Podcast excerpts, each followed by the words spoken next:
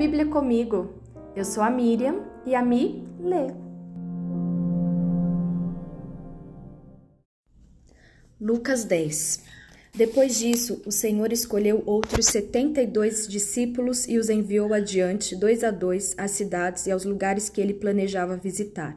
Estas foram suas instruções. A colheita é grande, mas os trabalhadores são poucos. Orem ao Senhor da colheita, peçam que ele envie mais trabalhadores para seus campos. Agora vão e lembrem-se de que eu os envio como cordeiros no meio de lobos.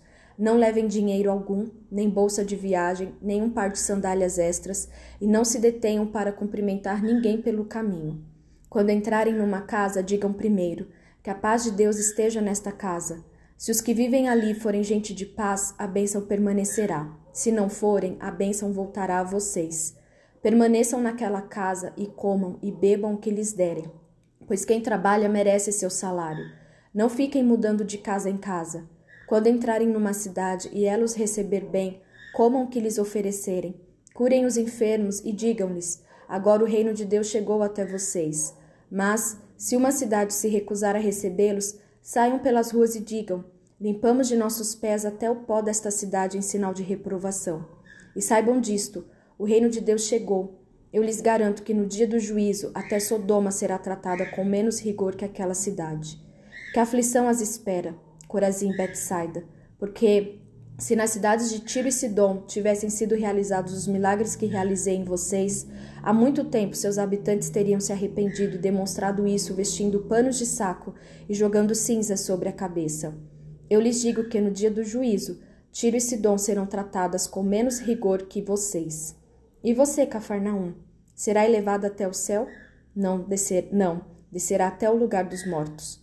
Então ele disse aos discípulos: Quem aceita sua mensagem também me aceita, e quem os rejeita também me rejeita, e quem me rejeita também rejeita aquele que me enviou. Quando os setenta e dois discípulos voltaram, relataram com alegria: Senhor, até os demônios nos obedecem pela sua autoridade. Então ele lhes disse: Vi Satanás caindo do céu como um relâmpago. Eu lhes dei autoridade para pisarem sobre cobras e escorpiões e sobre todo o poder do inimigo. Nada lhes causará dano. Mas não se alegrem porque os espíritos impuros lhes obedecem. Alegrem-se porque seus nomes estão registrados no céu. Naquele momento, Jesus foi tomado da alegria do Espírito Santo e disse: Pai, Senhor dos céus e da terra, eu te agradeço porque escondeste estas coisas dos que se consideram sábios e inteligentes e as revelaste aos que são como crianças. Sim, Pai, foi do teu agrado fazê-lo assim. Meu Pai me confiou todas as coisas. Ninguém conhece verdadeiramente o Filho a não ser o Pai, e ninguém conhece verdadeiramente o Pai a não ser o Filho e aqueles a quem o Filho escolhe revelá-lo. Então, em particular, ele se voltou para os discípulos e disse: Felizes os olhos que veem o que vocês viram. Eu lhes digo: muitos profetas e reis desejaram ver o que vocês têm visto e ouvir o que vocês têm ouvido, mas não puderam. Certo dia, um especialista da lei se levantou para pôr Jesus à prova com esta pergunta: Mestre, o que preciso fazer para herdar a vida eterna? Jesus respondeu: O que diz a lei de Moisés? Como você a entende? O homem respondeu: Ame o Senhor seu Deus de todo o seu coração, de toda a sua alma, de toda a sua força e de toda a sua mente, e ame o seu próximo como a si mesmo. Está correto, disse Jesus. Faça isso e você viverá. O homem, porém, querendo justificar suas ações, perguntou a Jesus: E quem é o meu próximo? Jesus respondeu com uma história. Certo homem descia de Jerusalém a Jericó quando foi atacado por bandidos. Eles lhe tiraram as roupas, o espancaram e o deixaram quase morto à beira da estrada.